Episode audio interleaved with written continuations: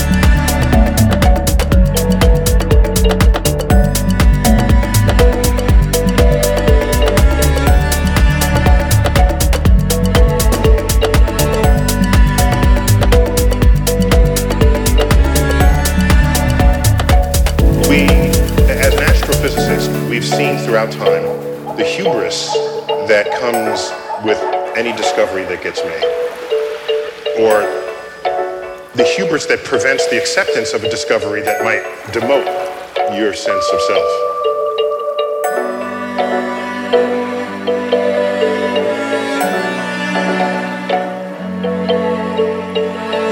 We define ourselves to be intelligent in ways that no other creature can rival.